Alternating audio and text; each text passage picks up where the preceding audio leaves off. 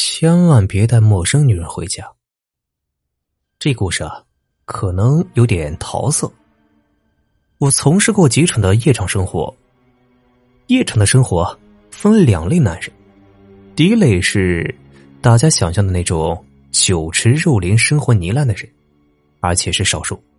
第二种啊，其实是大多数的夜场男人，从不沾花惹草，平时啊爱过过随意，但是实际上洁身自好，甚至啊有一些腼腆。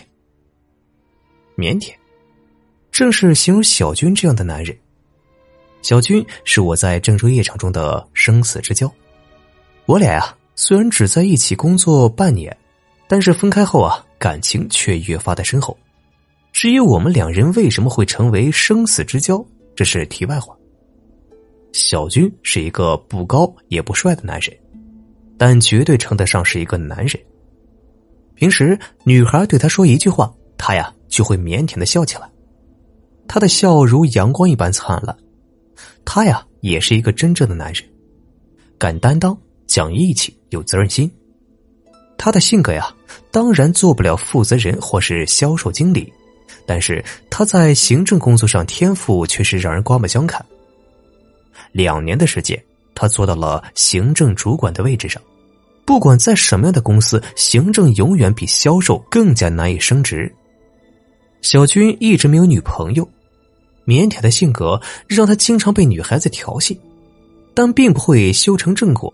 最主要的呀，是小军从来不会跟不熟悉的女孩子呀开房或是带回家。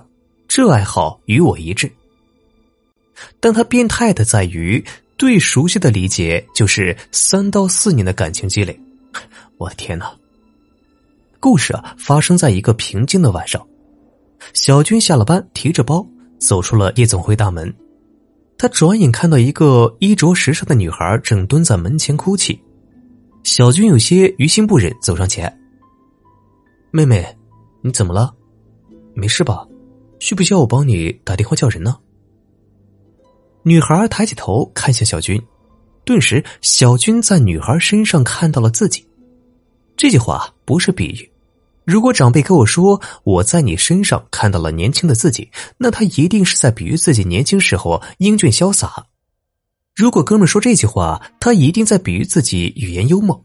但是小军并不擅长比喻，是的，他看到了自己。他在女孩的眼睛里看到了自己，因为女孩的眼睛是明亮纯洁的，大大的眼睛就像一面镜子一样，让小军看到自己。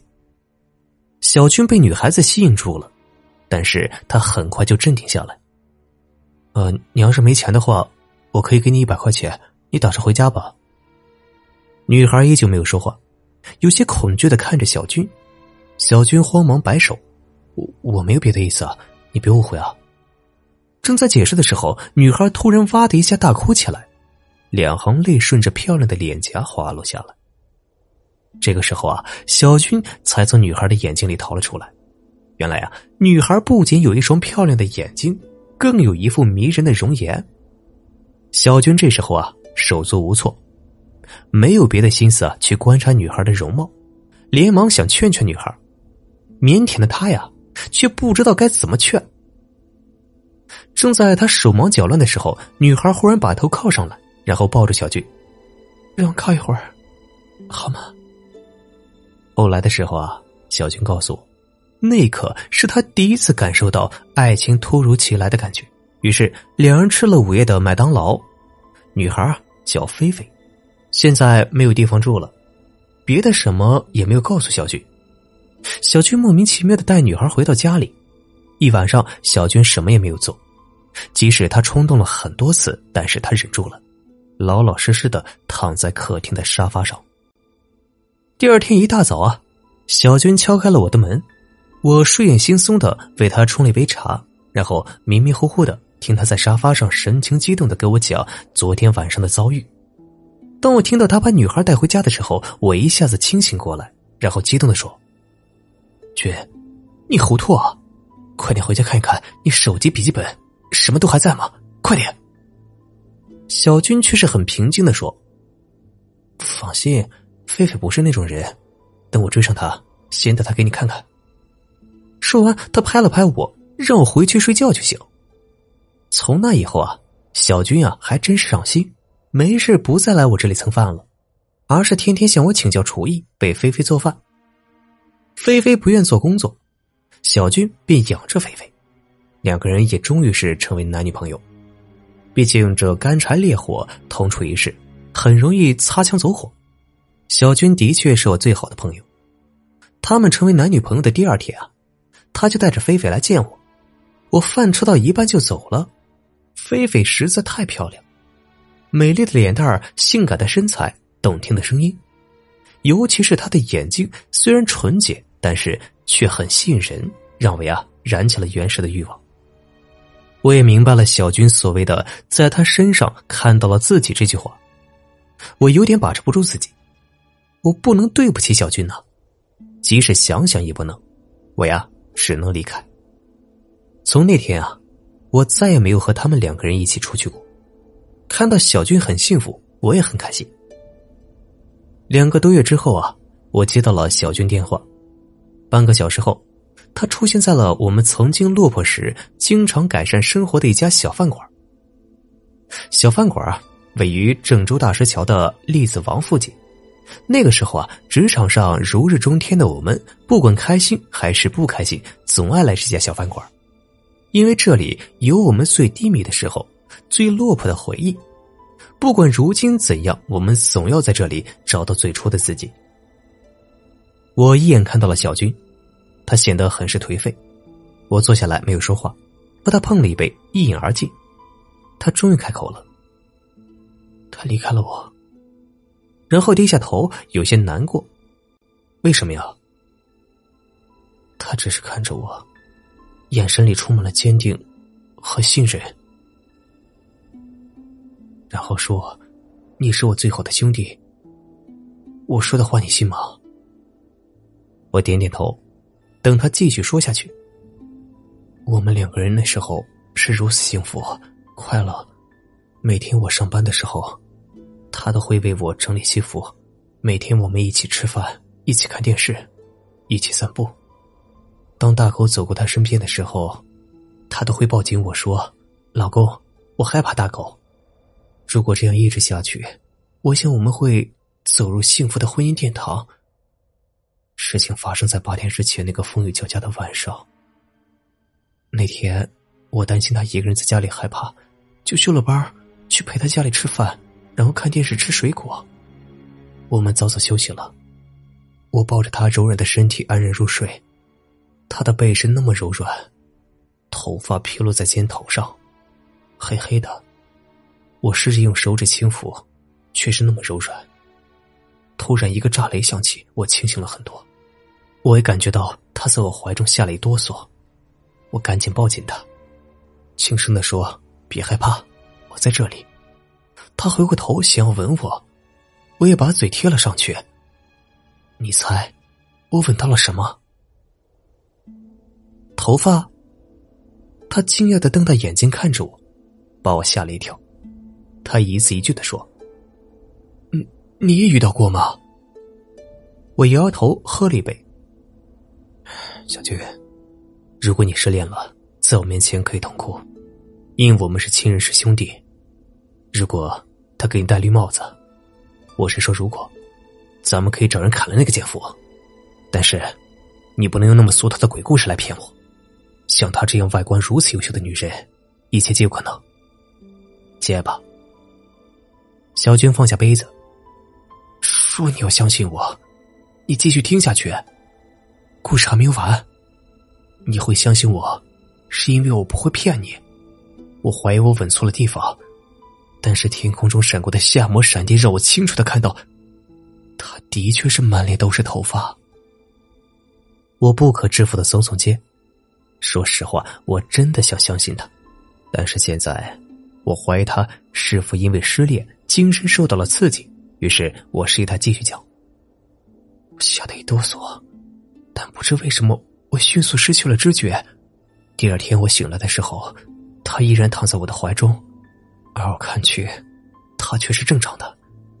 我想一定是我做噩梦了，甚至在想，是不是你前阵子非要拉我收集鬼故事素材才引起的？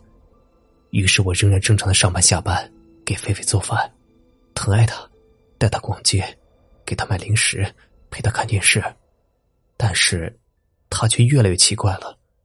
三天前我回家之后，竟然发现她一袭白衣的站在屋里打着白色雨伞。两天前，我带她出去散散心，却发现她根本不怕狗了。不仅如此，狗竟然开始怕她，不断低声的嘶吼。昨天晚上，我下班回家后，他依然没有睡去，穿着一身大红色的衣服在沙发上看电视。但是高清的电视上却显示着一片雪花。我走过去问他怎么了，并且告诉他有什么事情要告诉我，我会帮他。他缓缓回过身来，肩膀不断抽搐，伏在沙发背上，手也不断抓着什么。我以为他哭了，想抱住他。但是当我靠近他的时候，听到的却不是哭泣的声音。那是什么呀？是笑声，低低嘲讽的笑声，渐渐变成了尖锐刺耳的笑声。猛然间转过身来，那尖锐的指甲刺入了我的胳膊。他的双眼不再清澈，而充满了血红。他流下两行血泪，他的嘴里也没有了往日的芳香，正散发着一股恶臭。他高声喊着：“虚伪的男人，卑鄙的男人！即使我变成这个样子，你还敢说爱我吗？可怜的男人，去死吧！”然后我就失去了知觉。我虽然胆子不大，但这次我绝对不是吓晕的。我不知道怎么就晕了过去。今天早晨阳光刺痛了我的眼睛，我才转醒。依然纯真可爱的他正坐在我床边。用他独有的温柔的语气对我说：“亲爱的，你昨天怎么在沙发上睡着了？